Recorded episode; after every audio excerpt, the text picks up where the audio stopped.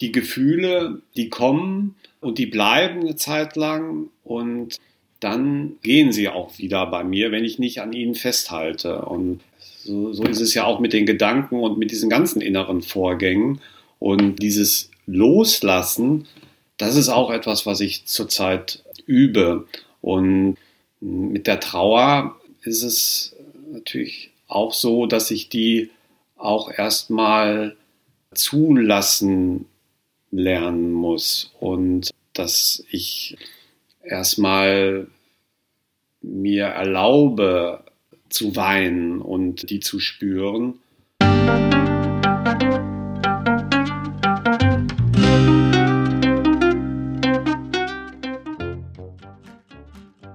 Schön, dass du wieder reinhörst. Ich begrüße dich ganz herzlich bei Ich, wir alle, dem Podcast und Weggefährten mit Entwicklungsimpulsen.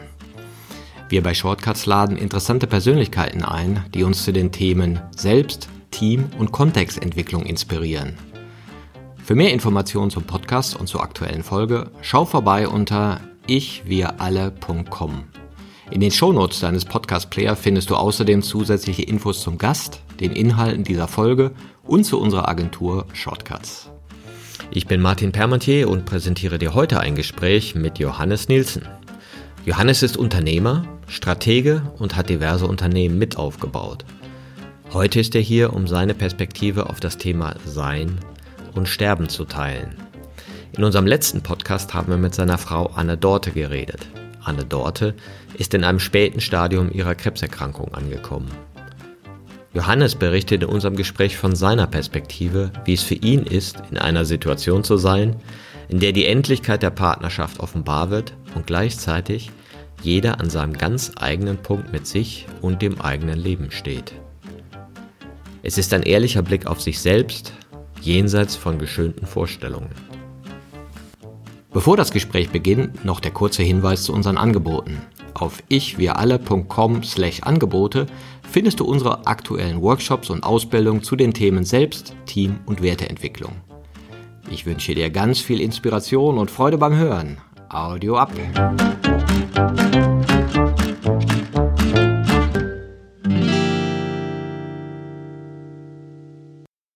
Hallo, hier bei Ich für alle. Ich freue mich heute besonders, Johannes Nielsen zu begrüßen. Hallo Johannes. Hallo Martin. Wir haben gerade festgestellt, wir kennen uns 35 Jahre und sind schon lange Wegbegleiter von unserem Leben und haben da diverse Stationen ja schon gesehen. Du warst Geschäftsführer von mehreren Firmen und hast Startups gegründet. Im Moment hast du zwei große Projekte, mit denen du am Start bist. Das ist der Sommelier-Bot für Weinkenner, einer, der auch du bist. Schließlich haben wir ja auch mal am Weingut zusammengelebt in Kalifornien. Ja. Und du hast ein Projekt, das nennt sich Digitale Christen. Dazu bist du auch noch einer meiner Lehrer in meinem Leben, weil du hast mir strategische Markenausrichtung beigebracht ne, und hast unsere Agentur geschult, auch vor vielen Jahren. Und es hatte schon einen großen Einfluss auch auf mich und auch auf Shortcuts und wie wir uns damals ausgerichtet haben, weil das Ganze mündete letztendlich in unserem Strategieansatz der Wertekommunikation, zu dem wir jetzt auch das neue Buch Werte wirken gemacht haben. Ich glaube, ich habe dich in der Danksagung vergessen, Johannes, aber du gehörst da auch rein. Also danke nochmal dafür. Sehr gerne. Also freut mich, dass wir neben dieser Perspektive jetzt auch einen aktuellen Anlass haben, miteinander zu sprechen. Und danke, dass du mir die Möglichkeit gibst. Genau. Deine Frau, mit der du auch schon seit 33 Jahren zusammen bist, mit der habe ich letzte Woche einen Podcast gemacht. Das ist Andorra Nielsen oder Anne Dorte. Und sie hat Krebs im Endstadium. Und sie hatte die Idee, Mensch, nachdem sie ihre Perspektive erzählt hat, wäre doch schön, auch mal deine zu hören, als der Mann an ihrer Seite in dem Fall und auch der Begleiter. Und es ist ja jetzt auch ein längerer Prozess, durch den ihr zusammengegangen seid. Ja, und der hat sich vor knapp einem Jahr nochmal verschärft, als eben diese Diagnose der Unheilbarkeit im Raum stand. Sie hat verschiedene Krebsdiagnosen bekommen und diese ist jetzt mit einer sehr schlechten und hm, begrenzten Prognose, was die Lebenszeit angeht, versehen. Und ich muss ehrlicherweise sagen, Martin, ich bin noch voll im Schock und bemerke das körperlich und auch mental. Bin so ein bisschen schwerhörig, also wie in Watte eingepackt und auch neben der Spur. Beispielsweise diese Woche morgens, als ich mir mein Müsli gemacht habe, habe ich plötzlich in der Schüssel irgendwas entdeckt, was da nicht reingehört. Und das war dann eine Orangenschale. Und dann habe ich mir gesagt, oh, da ist mir eine Schale reingefallen. Und dann habe ich weitergegessen und festgestellt, es waren alle Orangenschalen in der Schüssel. Und das mal so als Beispiel für die Veränderungen, die diese Diagnose bei uns und natürlich auch bei mir ausgelöst hat. Jetzt rein körperlich und gibt natürlich noch andere Aspekte. Das heißt, du sagst so, du bist wie in Watte gepackt. Das hat dich sehr stark nach innen gebracht, diese Konfrontation. Ja, genau. Es ist so, dass die äußeren Eindrücke gedämpft sind und dafür dieser innere Monolog, dieser innere Film sehr viel stärker geworden ist und mich regelrecht dazu herausfordert, mich mit diesen inneren Eindrücken auseinanderzusetzen, weil die natürlich jetzt primär unangenehm sind, mit Angst, mit unangenehmen Gefühlen verbunden sind. Ja, wie einer mal im Podcast hier sagte, schwierige Gefühle. Das fand ich auch einen schönen Ausdruck. Ich weiß nicht, ob der auch stimmen könnte. Ne? Weil Definitiv. Das, weil, das fand ich nochmal interessant, weil er so wegnimmt, dieses Unangenehme, so nach dem Motto, geh weg.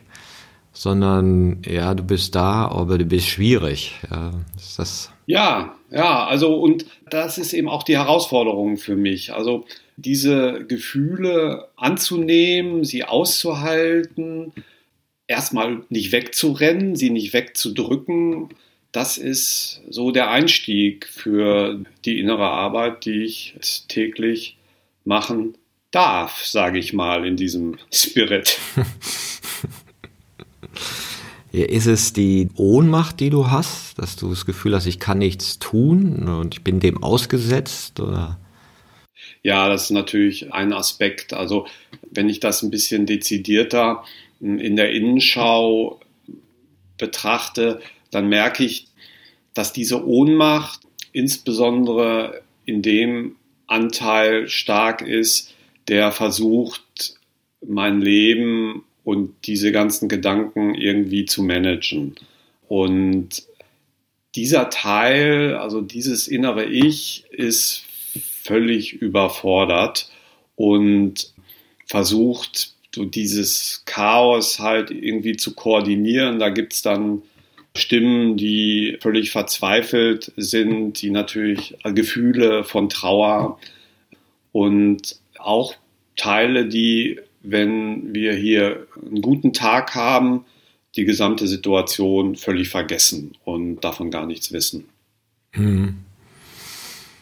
Das heißt, das in seiner Konsequenz zu akzeptieren, ist manchmal nicht möglich oder einfach nicht präsent, ja. Ja, also ich versuche, das ist Teil dieser Arbeit, dieser Auseinandersetzung mit der Thematik, einen Schritt zurückzugehen und mich quasi auf so dieses reine Bewusstsein oder diese reine Bezeugung dieser Vorgänge, mich dort zu verankern. Und äh, diesen Platz gibt es auch, aber der ist mir in der Regel nicht zugänglich. Aber ich kann zumindest so darüber sprechen, dass ich weiß, dass also meine Identität, mein Bewusstsein weder in diesen fragmentierten Teilen verankert sein muss, noch in, in dem Teil, der versucht, das zu managen, sondern eben mh, hm, auch dort sein kann, wo ich mit einer gewissen Akzeptanz das alles beobachte. Und wie gesagt, kann ich sagen, dass ich in diesem letzteren Teil in der Regel bin, sondern ich bin wie so ein Flipperball, bounce ich da von einer Ecke zur anderen und bin eher in der Regel ein Opfer würde ich nicht sagen, aber ich bin eben diesen, dieser Situation dann in der Regel doch, fühle ich mich eher ausgeliefert, als dass ich da gestaltend tätig bin. Ja, was mich interessieren würde und was ich mir schwer vorstelle oder auch als schwer oft erlebe, ist ja zu verstehen, dass das die Situation des anderen ist und nicht deine. Und gleichzeitig bist du ja eingebunden, aber theoretisch bist du ein Unternehmer, baust zwei Unternehmen auf, bist relativ gesund, sag ich mal, ne? und hast das Schicksal ja nicht, vermeintlich. Ja, und der andere ist in einem ganz anderen Space mit anderen Vorgängen. Ja, absolut. Da sehe ich auch an ihr, dass sie Zugang zu ganz anderen Erkenntnissen hat und auch ganz anderen Haltungen als ich. Und ein Beispiel dazu, jetzt hat sie in den letzten Tagen sehr, sehr starke Schmerzen gehabt und musste dann Morphium wieder nehmen, was sie abgesetzt hatte. Und diese Schmerzen haben bei mir großes Mitleid ausgelöst. Und als ich ihr das gesagt habe, hat sie gesagt, ja, Johannes, das bringt mir überhaupt nichts und es bringt dir auch nichts. Hör auf damit. Ist für mich eine große Herausforderung, dieses Mitleid dann ja, kommen zu lassen, aber dann auch wieder gehen zu lassen. Weil ich merke, dass so das rein körperliche, natürlich auch das emotionale in mir daran festhält. Und ich habe nicht diese konsequente Erkenntnis, dass in dieser Situation diese Art von Haltung, Mitleid, also auch Sorge über etwas, was wir nicht ändern können, dass es letztendlich nichts bringt. Das hm, ist für mich nicht so klar, wie es für sie ist. Mhm. Ja, das kann ich in gewissem Sinne nachvollziehen. Es ist ja immer schwierig, überhaupt sowas zu kommentieren, weil ich denke, oh, wer bin ich jetzt, deine Situation vergleichen zu kommentieren und trotzdem suche ich ja auch nach irgendwelchen Referenzen, wo ich so andocken kann, was, wovon redet der? Und ich fand jetzt interessant, was du sagst über dieses Mitleid. Und mir sagte mal Martin Wölfer, den wir auch hier mal im Podcast hatten, du kennst ihn auch vom Familienstellen, es geht darum, mitzufühlen, aber nicht mitzuleiden. Ja, und, und dieses Durchlassen, weil ich kenne das auch aus der Aufstellungsarbeit, wenn das eine oder andere Schicksal da steht und es reißt mich, mir fließen selber die Tränen, ja, obwohl es nicht mein Schicksal ist. Aber einfach dieses Wahrnehmen, wow, das hat jemand durchgemacht oder macht jemand durch, kann sehr machtvoll sein. Und dieses bei dem anderen lassen, das ist ja gar nicht mein Schicksal. Also ich kann es wahrnehmen mit dem Leiden, mit dem Schmerz und trotzdem begreifen, dass es nicht meins ist. Ja, das, das finde ich gar nicht so einfach, dieser Vorgang des Mitfühlens, anstatt mitzuleiden. Ja, es ist genau der Punkt. Also der Eintritt des Todes in unsere Beziehung, in unsere Ehe hat eine ähnlich monumentale Wirkung wie eben die größten Erlebnisse, die wir gemeinsam hatten als Paar, also Hochzeit, äh, Geburt unserer Söhne. Diese Diagnose und diese Aussicht ist durchaus auf diesem Niveau und jetzt fairerweise bei der Geburt der Kinder war natürlich ich jetzt auch nicht so beteiligt wie, wie Sie, aber nehmen wir mal die Hochzeit, die für uns beide ein besonderer Tag war. Das ist etwas, was wir auf eine andere Art teilen konnten als das, was, was jetzt im Raum steht. Und der Tod, diese Perspektive, hat bei mir durchaus auch ein großes Gefühl von Liebe ausgelöst in, in den ersten Momenten und immer wieder auch noch. Hm, da treffen wir uns auch, aber in vielen anderen Situationen ist das natürlich ein Unterschied ums Ganze. Also ihre Situation, meine Situation. Und ich sehe, dass meine Aufgabe und meine Themen auch andere sind als ihre.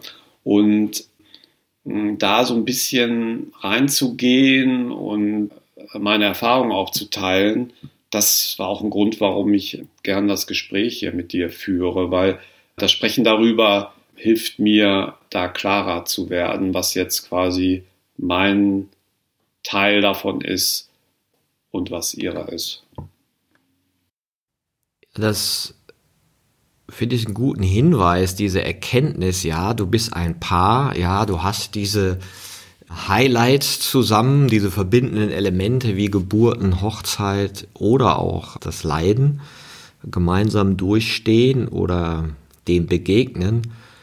Und gleichzeitig bleiben wir ja auch in der Beziehung zwei subjektive Wesen, die ein autonomes Innenleben haben, was sehr äh, unabhängig voneinander existiert. Ja. Und dieses allein in der, in der Zweisamkeit zu sein und, und den anderen doch nicht wirklich verstehen oder sagen wir mal wirklich fühlen zu können, wo der andere ist. Ja, ja das ist das große Ding. Und wie gesagt, also Andorra hat Zugang zu Erkenntnissen, zu Haltungen, die in ihrer Klarheit, in ihrer Konsequenz ganz anders sind als mein Struggle. Und das führt auch dazu, dass sie mir zurückmeldet, dass mein Verhalten äh, in bestimmten Situationen halt nicht ihren Erwartungen entspricht. Und äh, das kennen wir, das kennen wir natürlich. Das ist normal, aus, das ist normal. Aus jeder Beziehung, aus jeder Beziehung. Und in dieser Situation löst dieses Feedback bei mir eine Scham aus und auch ein Schuldgefühl und diese Wahrnehmung der eigenen Unzulänglichkeit, die ja jetzt eine ganz andere Qualität hat, ne? weil das Thema und die Zeit, die wir noch zusammen haben, eben auch ganz anders ist. Das heißt also, diese alltäglichen Beziehungsmuster und Kommunikationsprobleme, die stehen jetzt in einem ganz anderen Licht da und erfordern eine ganz andere Ernsthaftigkeit für mich als vorher. Vorher, wenn dann so eine Rückmeldung kam, ähm, ja, habe ich gedacht, okay, ich höre, was du sagst, aber ich kann dir nicht helfen. Ne? Äh, zum Beispiel. Aber jetzt hm, ist das so eine Antwort einfach nicht, passt einfach nicht mehr, ist nicht mehr angemessen, ist mein Gefühl. Und das stürzt mich in, in so eine ganz andere, in einen ganz anderen Zustand. Und idealerweise auch in eine größere Wachheit und äh, Achtsamkeit, aber in, das ist eher die Ausnahme. Die Regel ist eher, dass ich mich, dass ich mir Vorwürfe mache, dass ich mich schlecht dabei fühle und dann, und das ist dann die Konsequenz, kann ich Andorra nicht so begleiten, wie ich möchte, weil ich dann mit mir selber beschäftigt bin und im Zweifelsfall schlechte Stimmung verbreite, weil ich schlecht drauf bin. Und dann kommt wieder die Rückmeldung, ja, was ist denn mit dir los? So habe ich mir das nicht vorgestellt hier. Und dann gehe ich in so eine Abwärtsspirale. Ja, ja, weil das ist ja wahrscheinlich gar nicht so einfach aufrecht zu erhalten, dieses eine Bekannte sagte mir mal, sie verabschiedet sich jedes Mal von ihren Kindern so, dass sie nicht bereuen würde, wenn das das letzte Mal gewesen ist, dass sie sich so verabschiedet hat. Im Prinzip sagt sie immer, ich hab dich lieb als letztes. Und ich dachte, so hört sich banal an, ist aber ziemlich groß. Ja, also absolut. Das ist ja auch die Haltung der Stoiker und vieler weiser Menschen, dass sie sagen, also ne, denk an deinen Tod, lebe so, als, als wäre jeder Tag der letzte und so weiter und so fort. Und diese Empfehlungen, die habe ich jetzt mit einem ganz anderen Nachdruck im Kopf, weil jetzt eine, eine viel größere Relevanz und Wirklichkeit auch hat für mich. Und deshalb sind so diese, diese Ideen sind jetzt wie im Fokus, sind unterm, wie unterm Brennglas und alle diese inneren Vorgänge werden plötzlich viel, viel stärker. Und das ist, ja, das ist das große Thema für mich. Also im Prinzip sind die Themen, mit denen wir uns seit 35 Jahren beschäftigen, die jetzt mit einer ganz anderen Brisanz aufgeladen sind. Das heißt, es ist wie so ein Vergrößerungsglas, unter dem du bist und du siehst dich mehr. Ja, absolut. Also dieses Vergrößerungsglas wird dann eben auch zum Brennglas und wird auch sehr schmerzhaft für mich, wenn ich meine Unzulänglichkeiten da sehe. Und das löst dann so diesen inneren Kritiker aus bei mir. Und dann hm, komme ich eben in diese Situation, in der ich nicht der Begleiter und Partner sein kann, der ich gerne wäre.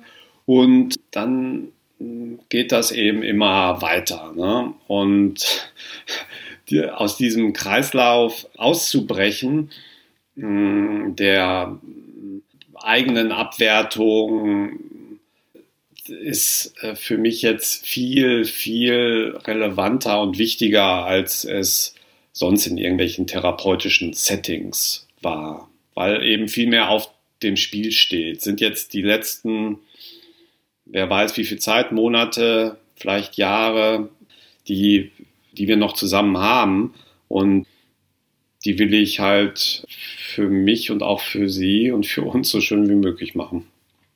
Mhm.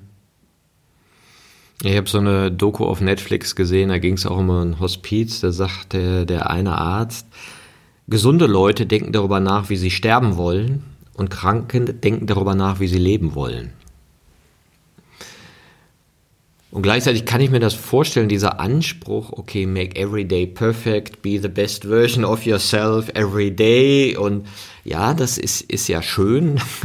Und, und gleichzeitig ist ja für mich manchmal die Frage, woher kommt das? Was ist meine, mein Treiber? Ist es dieser Perfektionismus, das eigene Verurteilen, dieses super gut sein wollen? Oder dann kriege ich es ja nicht hin. Dann bin ich ja wahrscheinlich in meinen Abwertungen, ja, weil ich mich dann ja immer selbst bemäkeln kann. Oder habe ich so einen anderen Treiber, der vielleicht ein bisschen vergebender ist? Ja, es ist, ist genau der Punkt. Also dieser Fokus aufs Leben, den hat Andorra ja auch absolut. Und bei mir hm, ist es bestenfalls zweigeteilt. Ne? Ich habe so äh, zur Hälfte den Fokus auf ihren Tod und auf das Sterben und all das, was damit zusammenhängt und was es auch für mich dann bedeutet. Und zur anderen Hälfte bekomme ich mit, wie sie im, im Moment ist und würde das, würde das auch sehr gerne haben und habe aber durch meine andere Ausgangslage viel mehr das Gefühl, was ich eben auch schon seit Jahren kenne, ja, das ist schwierig, das braucht meditative Zustände, das braucht eben irgendwas Besonderes, was mir im Alltag nicht so zugänglich ist. Und diese, auch dieser Unterschied zwischen meiner und ihrer Position, der wird besonders deutlich, wenn wir halt so über das, das Innenleben sprechen. Also mein, mein Innenleben ist mh, hm, so wie immer halt nur noch so ein bisschen aufgedreht, verstärkt und irgendwie sind die Ansprüche an, an mich natürlich jetzt auch viel größer geworden und die Fallhöhe, wenn ich diesen Ansprüchen nicht genügen kann, die ist auch viel höher jetzt. Und letztendlich ergibt es so ein, ein Wunsch auch nach innerer Entwicklung, nach Veränderung, den ich jetzt viele Jahre nicht mehr verspürt habe in der Zeit, in der ich mich halt meinen Unternehmungen gewidmet habe und irgendwie hm, mehr im Äußeren unterwegs war. Ist es jetzt für dich eine Belastung, dass du wieder damit konfrontiert bist oder ein Geschenk oder ambivalent? Ja, es ist ambivalent. Ne? Es ist für viele Teile von mir absolut eine Belastung, weil ich will lieber irgendwie erfolgreicher Unternehmer sein und zu Hause alles schön haben und nicht in, in dieser Situation sein. Dann gibt es aber auch ähm, den Teil in mir, der das als Chance sieht. Ja? Und den, dem fühle ich mich eher, eher verpflichtet, beziehungsweise ich fühle mich zu dem hingezogen und so in dieser Bredouille stecke ich gerade. Ja, das ist wahrscheinlich auch ein starker Spiegel für die eigene Vielheit und die ganzen Teilpersönlichkeiten, die da so rumschwirren. Wie du sagtest, ein Teil weiß von nix. Ne? Wie, da, da ist was, ja, wieso ist alles schön, Sonne scheint, ja, ein Teil will sein Ding machen und ein Teil denkt so, wow, wow, what is happening, ja. Ja, genau. Also in dem knappen Jahr jetzt nach der Diagnose, da ist es so, dass es immer wieder Plateaus gibt, wo Andorra sich einigermaßen fühlt. Sie sagt ja von sich selbst, sie ist etwa bei 5 bis 10 Prozent ihrer Leistungsfähigkeit an guten Tagen und schafft es aber da eben dann sehr stabil zu sein. Und wenn ich das dann so merke, dann merke ich auch, ja, wieso, geht doch alles, ist doch alles gut. Und dann trinken wir schön Wein zusammen, ist doch so wie immer. Ja? Und das merke ich aber erst dann, wenn es wieder bergab geht und dann eben dieser Schock quasi aufs Neue eintritt. Oh, sie hat ganz starke Schmerzen. Oh, sie kann gar nicht aufstehen. Oh, sie sieht ja nicht mehr so toll aus wie noch irgendwie vor vier Wochen. Äh, oh, sie kann ja gar nicht mehr gerade laufen, weil sie quasi schmerzgekrümmt ist. Das sind dann diese anderen Teile. Ja klar, und, und das erscheint halt so von alleine. Und im, im gewissen Sinne sind ja diese Impulse nicht unsere Identität. Ja, das sind halt so, so Teilpersönlichkeiten, die sich so formieren und man schaut so drauf und ja, er erlebt auch den Schmerz der eigenen Vielheit, denke ich. Ne? Ja, und das, ich habe den Eindruck, es steht mir jetzt nicht zu, so zu tun, als wäre ich woanders. Ne? Es ist einfach nicht ehrlich. Ne? Ich kann auch sagen, äh, dass ich schon eine Vorstellung davon habe, wie es ist, also jetzt ganz erwachsen und weise mit dieser Situation umzugehen. Aber ehrlicherweise bin ich, da bin ich vielleicht dann zu fünf oder zehn Prozent mal und zu 90 Prozent bin ich halt in dieser Suppe. Und das, was mich tröstet, ist, dass ich halt Zugang zu dieser Ehrlichkeit zumindest habe. Ne? Ich kann sagen, okay, so ist es, hier bin ich, so sieht das für mich jetzt gerade aus. Und die Tatsache, dass ich das formulieren kann und irgendwie auch ein diffuses Verständnis davon habe, wie die Chance jetzt auch sein könnte in dieser Situation, das tröstet mich und gibt mir, gibt mir so einen gewissen Anker. Ja, das hört sich für mich auch so an, als ist das auch ganz notwendig, um aus dieser Selbstverurteilung rauszukommen. Also diese Selbstakzeptanz mit all dem und auch dieser unglaublichen Banalität, die ja jeder von uns hat. Also wenn du dir mal so über den Tag angucken würdest, was da so für Gedanken in deinem System sind, was für Gefühle, das meiste ist so spannend nicht. Ja, sondern dreht sich um irgendwelche Belanglosigkeiten, ja, und jetzt hast du natürlich so eine Situation und dann nimmst du das so wahr und denkst, oh, ich müsste ganz anders sein. Und merkst aber, nee, das ist gerade so und, äh, und das ist ja sonst auch so. Das ist halt das menschliche Sein, was ja auch in Banalitäten besteht und, und eben nicht immer eine heilige Zeremonie ist. ich glaube, das ist aber auch gut, sich das sein zu lassen. Also wie du sagst, ehrlich zu sein und einfach zu sagen, okay, das ist gerade da und mal gucken, was noch kommt. Ne? Ja, absolut. Also ich finde auch, wenn, wenn ich es jetzt mal positiv äh, für mich betrachte, dann würde ich sagen, so dieses Licht am Ende des Tunnels, der, sagen wir mal, Selbstbeschäftigung, diese, diese Orientierung an dem wirklich Wunderbaren, was das Leben ausmacht, all das kann in dieser Situation auch stärker werden. Ich merke, in meinen besten Momenten habe ich, habe ich diesen Fokus auch darauf und kann mich auch entsprechend ausrichten. Und insofern hat also das Ganze durchaus auch seine positiven Seiten und auch ein, ein großes Potenzial. Und das ist das Paradox, was ich auch erlebe. Also diese Parallelität von von Tod und Leben und von Sterben und Lieben, also diese Aufladung des Lebens durch die Perspektive des Todes, das ist schon was ganz Großes und Wunderbares, was ich in Momenten auch erfahre. Ich hatte ja ein ähm, sehr guter Freund von mir, ist vor weiß ich, zwölf Jahren gestorben. Und dann hatte ich ein Gespräch mit seinem Mann dann später. Und er sagte dann zu mir, wie kann ich denn jemals wieder glücklich sein, nach dem, was ich hier so für ein Leiden erfahren habe? Und hat sich also ganz tief in die Trauer als Identität gegraben, weil ich auch das Gefühl hatte, dass er sich nicht eingestehen wollte, gut drauf zu sein ohne seinen Partner. Weil der jetzt ja gestorben war, ne? sondern das wäre sozusagen Verrat an der Liebe gewesen. Ja. Da dachte ich auch noch, oh, vielleicht ungünstige Wendung.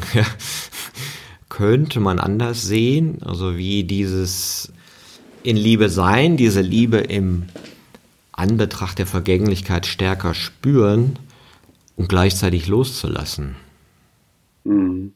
Ja, ich sehe das bei mir auch. Also die Gefühle, die kommen und die bleiben eine Zeit lang und dann gehen sie auch wieder bei mir, wenn ich nicht an ihnen festhalte. Und so, so ist es ja auch mit den Gedanken und mit diesen ganzen inneren Vorgängen. Und dieses Loslassen, das ist auch etwas, was ich zurzeit übe. Und mit der Trauer ist es natürlich auch so, dass ich die auch erstmal zulassen lernen muss und dass ich erstmal mir erlaube zu weinen und die zu spüren. Und da bin ich dann eher so, sagen wir mal, am anderen Ende des, des Poles, ne, wo es darum geht, dass ich die Gefühle überhaupt spüre und nicht wegdrücke. Mhm. Ja, Tanja Gerold hatte neulich im Podcast ein Wort dafür, das fand ich ganz gut, die Taubheitsschwelle. Das heißt, sie plädierte dafür, so Angst ernster zu nehmen, weil wir die oft so wegdrücken und dann so die Nuancen nicht erkennen, auf die uns die Angst vielleicht hinweist und so eine Taubheitsschwelle entwickeln, dass dann erst das Gefühl kommt, wenn es richtig krass ist und überwältigend ist. Ne? Und diese Subtilität dann oft noch nicht so wahrgenommen werden kann. Ja, das, also Angst beispielsweise, die Schattierung der Angst. Angst vor Nähe, Angst vor Distanz, ja, Angst vor Stillstand, Angst vor Veränderung. Diese Facetten, die sind mir jetzt auch viel klarer geworden und wie sehr ich auch von Angst gesteuert bin und dann nochmal auf die Beziehung zurückgehen, so dieses Spiel zwischen Nähe und Distanz, das wir ja alle kennen in unseren Beziehungen und ich bin jetzt jemand, der eher äh, Angst vor Nähe hat und gerne in der Distanz bleibt und was diese, diese Dynamik dann in der jetzigen Situation auch bedeutet, wo ich natürlich erstmal viel näher sein möchte, aber dann auch hm, diese Angst vor der Nähe und vor dem Verlust, der hm, jetzt kommen wird, das wirft mich dann wieder zurück in die Distanz und, und, dieses ganze Hin und Her, was meine Ängste betrifft, das spüre ich jetzt viel stärker jetzt auch als je zuvor. Ja, und was mir geholfen hat, ist zu erkennen, dass dieses Spiel Nähe, Distanz, Loslassen, Kontrolle, Sicherheit und Veränderung, dass das ja Dilemmata sind, die nicht auflösbar sind. Ja, und so, sonst habe ich ja manchmal so den Puls, jetzt mache ich das so. Das ziehe ich jetzt durch. Und dann, ja, okay. Dann kommt was anderes und du kannst es wieder nicht. Und ich finde es interessant, was ist das Positive, was ich zum Beispiel in der Nähe empfinde? Was ist das Positive, was ich in der Distanz empfinde? Ja, und das war so alles so aufzuschreiben, ja, und, und was ist das Negative? Und was könnte vielleicht eine Schnittmenge sein, wo Nähe und Distanz irgendwie so die Bedürfnisse erfüllt werden? Und das ist für mich manchmal eine ganz interessante Übung, zu schauen, welche Bedürfnisse sind dahinter. Ja, also absolut. Die Ängste zu, zu sehen, zu spüren, das war für mich auch ein großer, große Erkenntnis jetzt auch, weil ich auch gedacht habe, ja, ich bin eigentlich jemand, der Angst vor Nähe hat. Ja? Und dann jetzt stelle ich fest, ja, ich habe aber jetzt gerade ganz viel Angst vor Distanz und vor Einsamkeit und vor Alleinsein. Und in dem Zusammenhang, du sprichst von Bedürfnissen, hm, habe ich gesehen, dass ich seit meiner Kindheit so ein ungestilltes Bedürfnis habe nach Geselligkeit, nach Sicherheit, nach Aufgehobensein, was mit dem frühen Tod meines Bruders zusammenhängt, denke ich, der unsere, der meine Familie sehr belastet hat und beziehungsweise sie mehr oder weniger dysfunktional gemacht hat. Und seitdem suche ich eben das Zusammensein mit, mit anderen Menschen, habe aber gleichzeitig aus diesem, denke ich, frühen Verlusterlebnis meines Bruders eben auch Angst vor Bindung und bleib lieber in der Distanz, weil ich mich da sicher fühle. Und dieses Spannungsfeld erlebe ich jetzt auch noch mal ganz neu aufgeladen durch, durch die Situation. Mit Andorra ist ja so eine Art Déjà-vu. Mein Bruder ist gestorben, jetzt stirbt meine Frau. Das löst eben diese ganze, diese Melange an Ängsten auch wieder aus. Und jetzt als Erwachsener denke ich mir, okay, jetzt ist eine Chance für mich, dieses frühkindliche Trauma zu bearbeiten, weil ich jetzt durch mein Wissen, durch meine Erfahrung viel besser in der Lage bin, mich um mich selbst zu kümmern, als das äh, damals, da war ich drei, als mein vierjähriger Bruder gestorben ist, als das damals der Fall war. Und äh, das ist auch so ein innerer Antrieb von mir, jetzt diese Situation dahingehend zu nutzen. Und ich merke, merke also, dass so eine neue Erkenntnis, so dass dieses ungestillte Bedürfnis nach Zusammenhalt, nach Gemeinschaft mich auch in meinem Unternehmertum dazu verleitet hat, in Konstellationen zu verweilen, die ich eigentlich hätte verlassen können und sollen viel früher. Also das hat dann dazu geführt, dass ich in zwei Unternehmen, die ich mitgegründet habe, eigentlich in na, nach dem Verständnis meiner Partner viel zu lange geblieben bin und äh, die dann quasi die Entscheidung für mich gefällt haben, beziehungsweise mir sie nahegelegt haben, dann doch jetzt mal in die Veränderung zu gehen. Und ich bin nicht auf die Idee gekommen, glaube ich jetzt, weil ich eben damals Angst vor Veränderung hatte und lieber so in dieser Komfortzone des wohligen Zusammenseins mit den Mitarbeitern verharrt wäre. Ja, der Wachstum ist jenseits der Komfortzone. Da geht kaum einer, einer hin. Und es ist ja auch sehr gut illustriert oder es ist ja auch ein, ein Fundamentalschock für so einen Dreijährigen, ja, den, den großen Bruder zu verlieren, ja. Das ist natürlich so tief und wir alle tragen ja so Traumastrukturen in uns, ja, mal größer, mal kleiner, mal bewusst, mal unbewusst. Aber es ist ja immer sowas wie eine Energie, die uns am Leben zurückhält oder vom Leben zurückhält, um so in diese Kraft zu kommen und, und zu sehen, ey, das steht an, hier ist eine Bewegung, die dich präsenter macht. Ja, absolut. Also absolut. Und mich interessieren jetzt Philosophien viel mehr, die diese Impulse, die von außen kommen, dann als Hilfsmittel nutzen. Ne? Ich habe ja von den Stoikern schon gesprochen, also da gibt es ja die Idee, dass quasi diese Erfahrungen, insbesondere die unangenehmen, eben äh, Chancen auch für Wachstum sind. Ja? Und wenn wir also sagen, ja, in jeder Krise gibt es eine Chance, dann heißt das letztendlich auch, dass wir unsere Haltung gegenüber Krisen und unangenehmen Erfahrungen und Situationen jeder Art ändern können, weil die ja dann eigentlich positiv sind, weil sie uns beim Wachsen helfen. Und das versuche ich jetzt im privaten als auch im unternehmerischen Umfeld mehr anzuwenden, dass Sachen, die da schief laufen, eigentlich dass ich die eigentlich begrüßen könnte.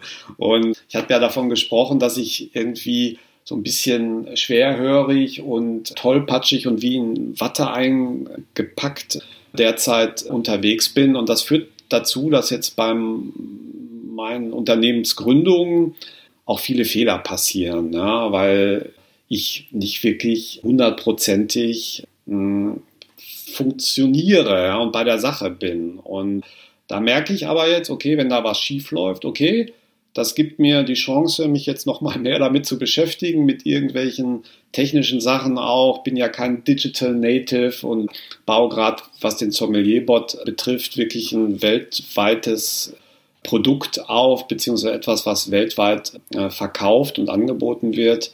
Und da merke ich, ei, ei, ei, da kann ich noch viel lernen. Und das ist ja schön.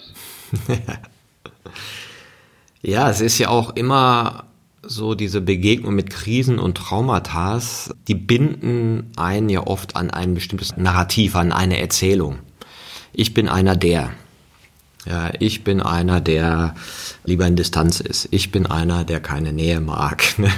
Und, und genauso haben wir ja so Narrative in unseren Beziehungen. Am Anfang meine Frau ist meine Göttin, sie ist die Tollste, sie ist die Schöne, wir sind eine Top-Familie. Und so gibt es so Erzählungen, die auch so in, mit den Lebensabschnitten ja sich verändern. Ja, und Esther Perel, die ist ja so eine Paartherapeutin, die sagt auch immer, ja, sometimes you have to change the story. Und ich denke so, ja, okay, man wechselt die Geschichte, die man sich erzählt, wer wir als Paar sind. Ihr habt jetzt eine ganz neue Geschichte, wer ihr als Paar seid und was euer Job ist. Vor 20 Jahren waren es die Kinder und der Aufbau und die Karrieren. Und gleichzeitig ist es ja auch die Erzählung, die ich mir über mich selber erzähle. Also du wirst wahrscheinlich in einem Jahr jemand anders sein. Mit einer anderen Geschichte, die du dir über dich erzählst. Ne? Weil dann bist du halt ein Stückchen weiter ne? durch die Krise. Ne? Ja, das war eine große Hoffnung. Also wenn ich jetzt zurückschaue, beispielsweise was die Kinder betrifft, da sehe ich, dass hm, ich aus diesem Wunsch nach Zusammensein, nach Geselligkeit viel Zeit zu Hause verbracht habe, von zu Hause aus gearbeitet habe, um quasi nah an den Kindern zu sein und gleichzeitig hat aber dieses Bedürfnis nach Distanz dann dazu geführt, dass ich innerlich eigentlich abwesend war. Und ähnliches Muster sehe ich jetzt auch. Sind wir ja gezwungenermaßen viel zu Hause, arbeiten von zu Hause und da gibt es dann das Gefühl, ja, ich bin ja nah an Andorra, jetzt physisch. Ja? Und gleichzeitig sehe ich, dass ich geistig irgendwie abwesend wieder bin. Also da wiederholt sich etwas und das würde ich gerne ändern. Also ich würde gerne, wie du sagst, jetzt in ein paar Jahren sagen, ja, ich habe diese Erkenntnis gehabt und ich habe da wirklich was dran geändert und jetzt lebe ich mein Leben anders. Yes, ich habe neulich so eine Doku geguckt, die hat mich auch sehr an Andorra erinnert, wo ein, ich glaube Christine hieß sie auf Netflix, auch eine Frau, Endstadium Krebs dokumentieren lässt. Und die Schlussszene ist, dass sie sagt, All you people there, wake up, it's the moment, it's now, live now. und denk so, ja, wir kennen diesen Satz. Ne? Und sie bringt den aber so mit ihrem ganzen Sein nochmal rüber ne? und, und sagt so, ey, das ist wirklich so. Ne? Und man selber denkt so, ja, ich weiß, aber ich krieg diese Intensität nicht immer hin, so da drin zu sein, wie vielleicht in diesem anderen Moment. Ne? Ja, genau. Also das, das ist eben das Geschenk auch des Todes oder wenn das Leben zu Ende geht, das ist ja auch das, was, was Andorra mir sagt. Und wenn sie es mir jetzt quasi jeden Tag vermittelt, dann ist das nochmal was anderes, als wenn irgendein Guru oder ein Philosoph das in einem Buch erwähnt oder ich das auf YouTube sehe. Ich kann sagen, also es ist gar nicht so angenehm, so nah am Guru zu sein. Also da. Früher hat man sich das gewünscht, ne? die rechte genau. Hand des Meisters zu werden. genau, genau. Also früher, früher habe ich das auch gesucht und jetzt merke ich, hm, habe ich, habe ich auch so ein bisschen Angst vor jetzt gerade. Ja, ja, weil du denkst ja, wenn ich da sitze an der rechten Seite des Meisters, dann habe ich das ja. und jetzt merkst du, nö, dann habe ich einen riesen Spiegel. Ne? Ja, ja, ja, und dann habe ich einen riesen Trigger für, für das, was eben so bei mir jetzt gerade Sache ist. Und das hat auch seine unangenehmen Seiten. Hm. Was hilft dir denn? Du, ich weiß ja, du machst zum einen Yoga sehr intensiv seit auch vielen, vielen, vielen Jahren, ja. Ähm, hilft dir das oder gibt es noch andere Sachen, die dir helfen? Ja, ich bin sehr happy, dass ich, dass ich meine Routinen habe. Ich bin ja jetzt seit etwa zwei Jahren unternehmerisch so im Umbruch und bin aus meiner alten Firma raus und mache jetzt was Neues. Und das hat mich schon allein deswegen in so ein Vakuum gestürzt, was ich mit meinen Routinen, also Morgenroutine, Yoga, Journaling, Aufschreiben, wofür ich dankbar bin, Kurzmeditation, über meine tägliche Fahrradtour im Grunewald nach Mittagessen bis hin eben zu Yoga am Abend sehr stabilisiert hat. Und diese Routinen, die geben mir auch jetzt äh, einen Anker. Und das ist so das, was, denke ich, mich so körperlich, mental stabilisiert. Und dann habe ich auch das Glück, ein paar neue Freunde gefunden zu haben und beziehungsweise alte Freunde quasi, die nach Berlin zurückgekommen sind, mit denen ich jetzt mehr Zeit verbringen kann, primär im Wald und gute Gespräche führen kann das ist etwas, was mir sehr geholfen hat. Und ich merke jetzt auch, da bin ich aber erst am Anfang und da hat uns unser Gespräch, hat mich erst darauf gebracht, dass so das Aufschreiben von diesen Sachen und das drüber nachdenken in einer strukturierten Art, das hilft mir auch. Bist du in Kontakt mit anderen in der gleichen Situation? Nee, ich habe den Kontakt gesucht und auch ein paar Gespräche geführt, als die Diagnose kam. Und derzeit gibt es das Angebot, was Andorra und ich schon gemeinsam wahrgenommen haben, eben mit einer Psychoonkologin zu sprechen im Krankenhaus. Aber alleine habe ich, hab ich dieses Angebot noch nicht wahrgenommen. Und gibt es noch so, so Ideen, das möchten wir noch zusammen erleben, das wollen wir tun? Oder sagst du, hm, nee, das ist jetzt nicht mehr die Zeit dafür? Ja, darüber haben Andorra und ich ja viel gesprochen natürlich, weil das ja auch so ein Muster ist. Ne? So, jetzt verreisen wir. Einmal noch Bali und. Ja, jetzt machen wir das, was wir schon immer machen wollten. Und wir beide hm, sind zu dem Schluss gekommen, ja, wir haben eigentlich immer das gemacht, was wir machen wollten. Insofern haben wir keine Bucketlist in der Form, Dennoch gibt es natürlich eine gewisse Wehmut, die damit zusammenhängt, dass wir unsere Kinder jetzt nicht so einfach besuchen können. Die wohnen beide in Dänemark. Dass der Kontakt zu den Freunden, so wie wir ihn früher gepflegt haben, also mit Abendessen und so weiter, hm, derzeit nicht möglich ist. Aber das ist nicht etwas, was uns jetzt so belastet, wie es anscheinend bei den vielen Leuten der Fall ist, die dauernd sich darüber beklagen und deswegen auch auf die Straße gehen. Mhm. Das heißt, ihr seid euch selbst genug.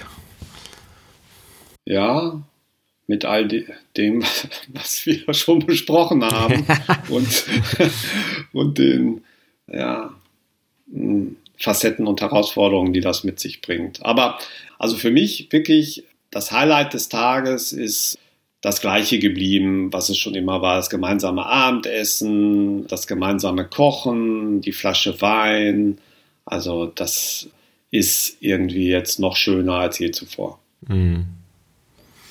Ich weiß, in der einen Doku, die ich auch gesehen habe, hatte der Mann so das Gefühl, Mensch, wenn das jetzt ja nur noch so kurz ist, dann kann ich ja nicht arbeiten gehen. Ja, dann muss ich doch jetzt, weil wenn ich meine Frau liebe, dann muss ich doch jetzt jeden Moment bei ihr sein. Ja, und alles auskosten. Und das war auch, ich sag mal, äh, sie hat dann auch noch gesagt, the only way you experience true love is by having cancer. Also das war auch richtig so Bliss-Paar. Ne? Und sie hat aber gesagt, nee, geh weiterarbeiten, weil du hast ja ein Leben danach, ne? du hast ein eigenes Leben und du kannst jetzt auch nicht die Krankheit zu deinem Leben machen. Ne, oder mein Schicksal. Ne? Und gleichzeitig war er dann so, ja, aber irgendwie will ich doch und aber irgendwie auch anders. Wie ist das für dich so?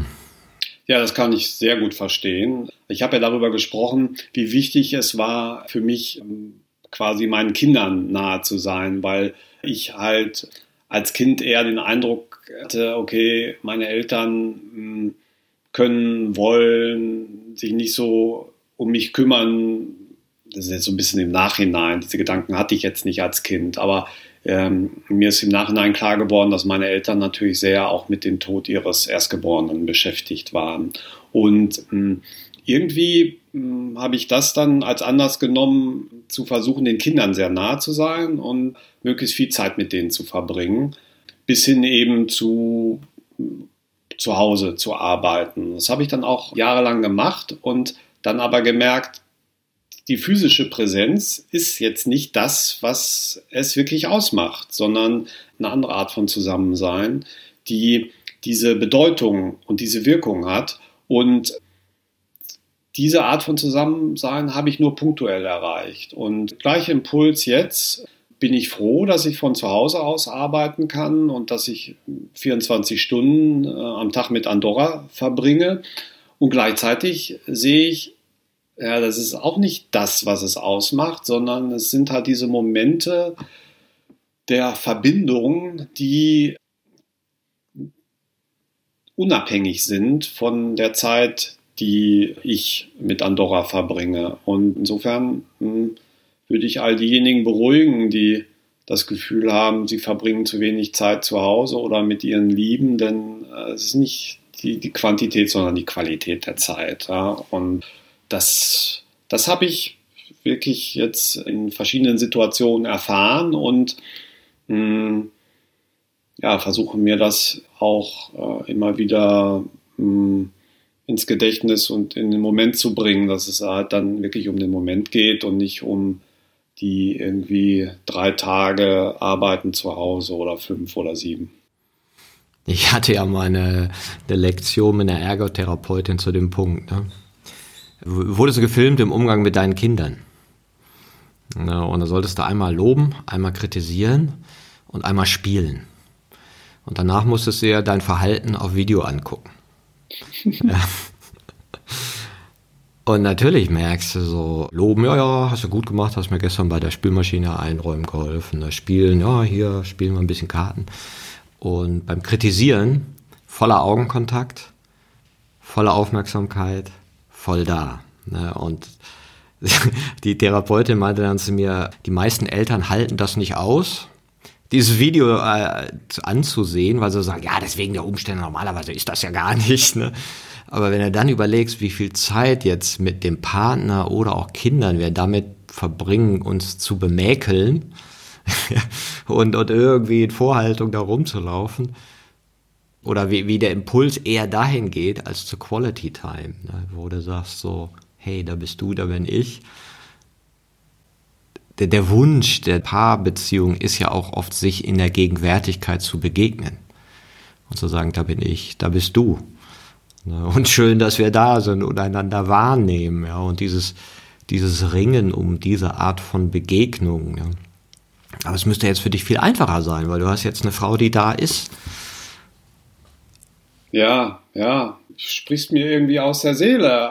Aber meine Erfahrung ist, ist halt, äh, ist eine andere. Diese Erkenntnis und diesen Wunsch, den habe ich auch. Mhm. Ja, ist ja, ist ja für jeden so. Also wenn wir dich jetzt so sagen würde, sagen wir, ich würde morgen tot umfallen und mich dann fragen würde, na, wie waren denn die letzten drei Monate? Ne? War es jetzt picobello, ne? Äh, makellos und, und dem angemessen, ja, dem Vergehen und merkst du, nö.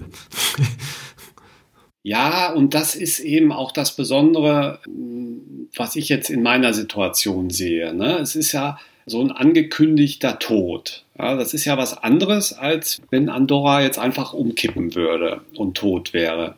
Und das macht jetzt das Leben auch besonders und vielleicht ja, gibt es da eben mehr Chancen, aber auch mehr Krisen. Definitiv gibt es beides in einer ganz anderen Ausprägung hm, als in so einer anderen Situation.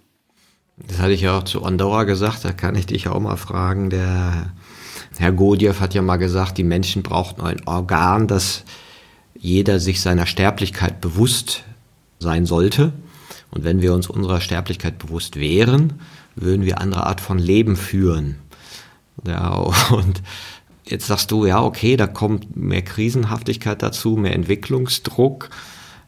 Würdest du auch sagen, dass die, diese Bewusstwerdung über die Sterblichkeit und Vergänglichkeit dich anders mit dem Leben verbindet oder anders in die Entwicklung bringt und dass es etwas ist, was erstrebenswert ist? Oder sagst du, euch können darauf verzichten? Also ich glaube, da gibt es wirklich einen Unterschied und das ist eben der Unterschied zwischen jetzt Andorra und mir. Ja. Für mich ist, das ist dieser Unterschied ums Ganze. Ne? Sie wird sterben demnächst und mir ist dadurch dieses Konzept des Sterbens und auch natürlich meines eigenen Todes viel präsenter geworden. Aber es ist nicht mit der gleichen äh, Energie, mit der gleichen Erfahrung verbunden, die ich bei ihr sehe. Und deshalb würde ich sagen, ja, dieses Bewusstwerden der eigenen Sterblichkeit und der Sterblichkeit auch der anderen, das ist auf jeden Fall hilfreich für die Selbstentwicklung. Aber noch hilfreicher ist es tatsächlich zu wissen und das quasi zu spüren, dass der Tod vor der Tür steht und das Sterben begonnen hat. Das ist so das, was ich bei ihr wahrnehme und bei ihrer Entwicklung und ihren Erkenntnissen halt sehe und wo ich auch sage, also meine Erkenntnisse haben, haben eine andere Qualität.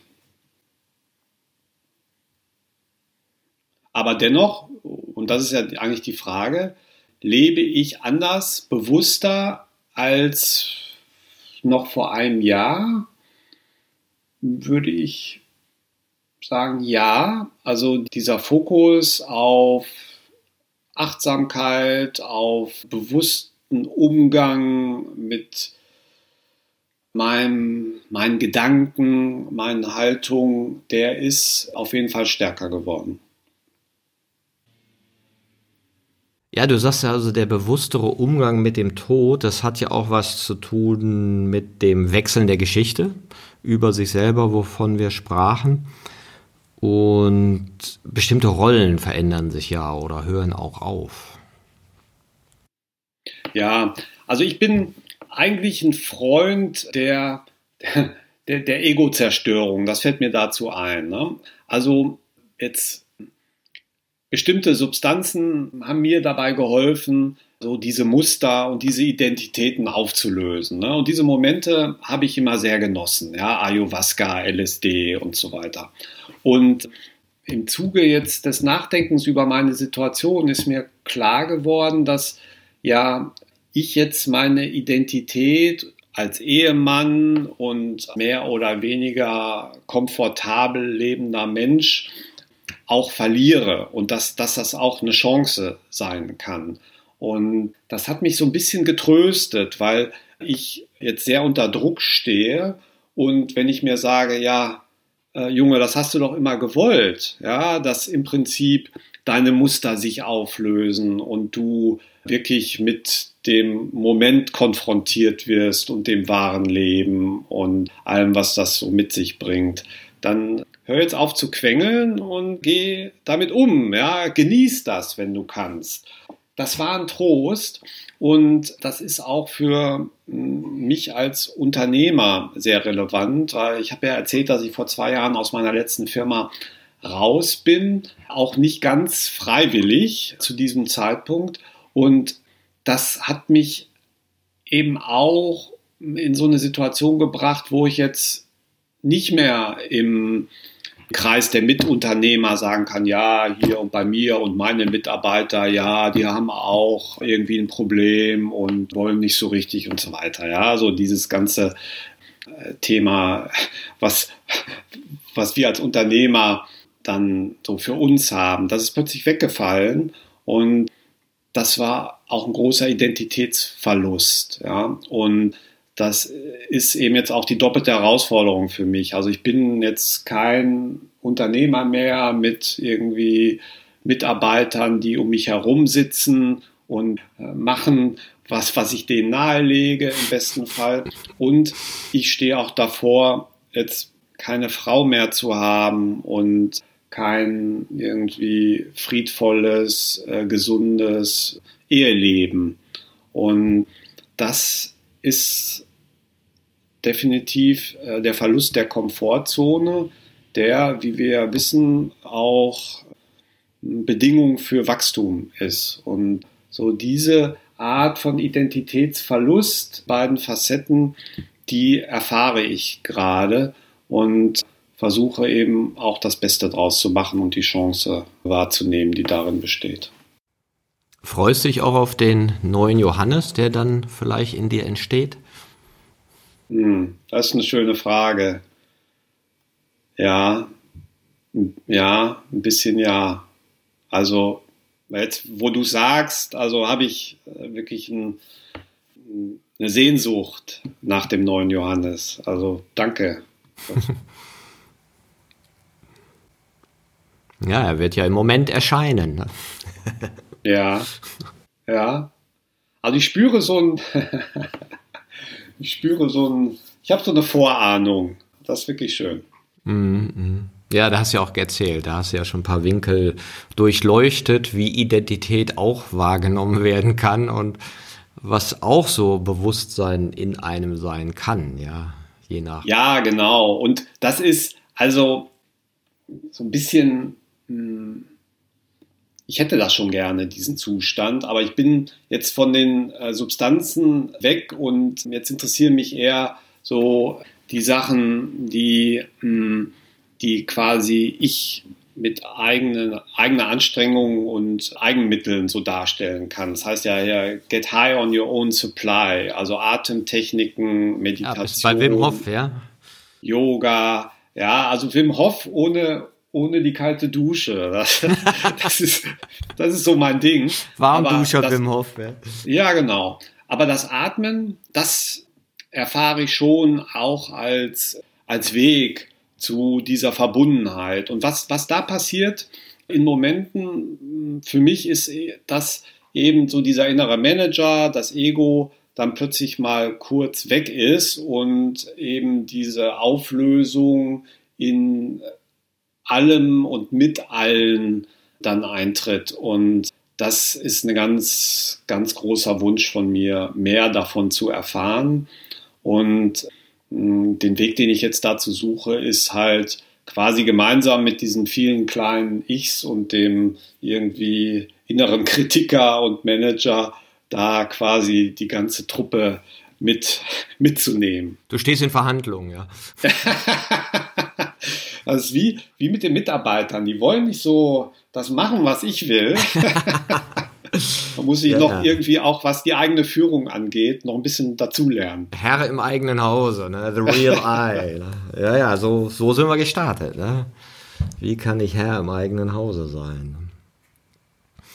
Jetzt sagst du, ähm, auch das Umfeld reagiert ja sehr unterschiedlich. Ja, und manches ist wahrscheinlich hilfreicher und manches ist vielleicht so, wo du denkst, hm, okay, bin ich jetzt krank oder, oder haben wir das Thema oder hier? Wie ist denn das so? Ja, das, das war ähm, ähm, etwas, was, was uns sehr beschäftigt hat, kurz nach der Diagnose. Da ging es natürlich darum, ähm, dann allen Bescheid zu sagen, ja, der Familie, den Freunden und den Nachbarn. Und da haben wir dann gesehen, was das in anderen auslöst und was das für ein Echo gibt. Und meine Sicht ist, dass es dass so eine Diagnose viele Ängste in den anderen auslöst und dass dann auch viel ich mit Projektionen zu tun habe, die mich dann eher belasten. Ja? Wenn ich das Gefühl habe, dass jemand hm, dann quasi mit seinem eigenen Film zu mir kommt und implizit möchte, dass ich ihm jetzt helfe, mit dieser Situation irgendwie klarzukommen, dann, dann hilft es mir natürlich nicht. Und da würde ich sagen, da, da gab es dann ganz unterschiedliche Reaktionen. Bei manchen hatte ich das Gefühl, okay, die, bei denen hat das jetzt was ausgelöst, was im Prinzip dann von ihnen zu bearbeiten ist und bitte nicht von mir. Und dennoch kommen sie zu mir mit der Erwartung, ach, jetzt hilf mir doch mal, ja, also ne, zwischen den Zeilen. Und das habe ich als sehr belastend wahrgenommen. Und die für mich positiven Reaktionen waren im Prinzip die ganz normalen und pragmatischen, wo natürlich Trauer und Weinen auch aufgestiegen ist, aber dann doch wir schnell wieder zu dem Modus gefunden haben, der dann unsere Beziehung, wie auch immer sie war, Freunde, Nachbarn, ja, Bekannte ausgemacht hat. Also, dass es gar nicht so angenehm ist, wenn, wenn Leute dann dramatisieren und geh nicht. Nee, überhaupt nicht, weil das, was zum Ausdruck kommt, ist, ist eben ihre eigene Arbeit oder Erfahrung oder Angst. Gerade am Anfang war ich jetzt nicht bereit, quasi dann der Therapeut anderer zu sein in dem Moment, ja, weil ich selber mich überfordert gefühlt habe. Und das, das ist dann sehr belastend, wenn dann das zu stark wird. Ja. Ja, weil wahrscheinlich manchmal will man ja gar nicht ins Gespräch jetzt so groß geht. Ne? Genau, genau. Und ja, ich will dann auch nicht die Arbeit der anderen machen und, und auch nicht die Trauerarbeit. Ne? Das ist ja, es ist ja auch lieb gemeint und äh, aber ich merke jetzt, wenn ich schon dran denke, wie, wie sehr es quasi das Gewicht erhöht oder den Stein auf meinem Herzen irgendwie schwerer macht, wenn ich merke, dass, dass andere aus welchem Grund auch immer nicht mit dieser Situation zurechtkommen. Und doch glaube ich, dass dieser Podcast anderen helfen wird und du genau das gerade tust, ohne es zu wollen. Anderen helfen, damit klarzukommen. Vielen Dank für deine sehr ehrlichen und authentischen Einblick in, in dein Leben, wie es jetzt gerade ist, in dieser Situation. Und ich hoffe, dass andere, die auch mit Verlust und Leid konfrontiert sind, sich davon inspiriert fühlen urteilsfrei mit sich zu sein und die neue Version von sich selber offenherzig dann empfangen, wer immer du dann sein wirst oder was in dir dann entsteht. Ja, ja vielen Dank, Martin, auch für diesen Ausblick. Also das, das hat mir wirklich was gebracht und auch Dank für deine offenen Ohren und die, da, die der Zuhörer und Zuhörerinnen da draußen. Ja, danke und ich wünsche dir und Andorra viel Kraft und viele schöne Momente gemeinsam in Präsenz. Danke auch dafür.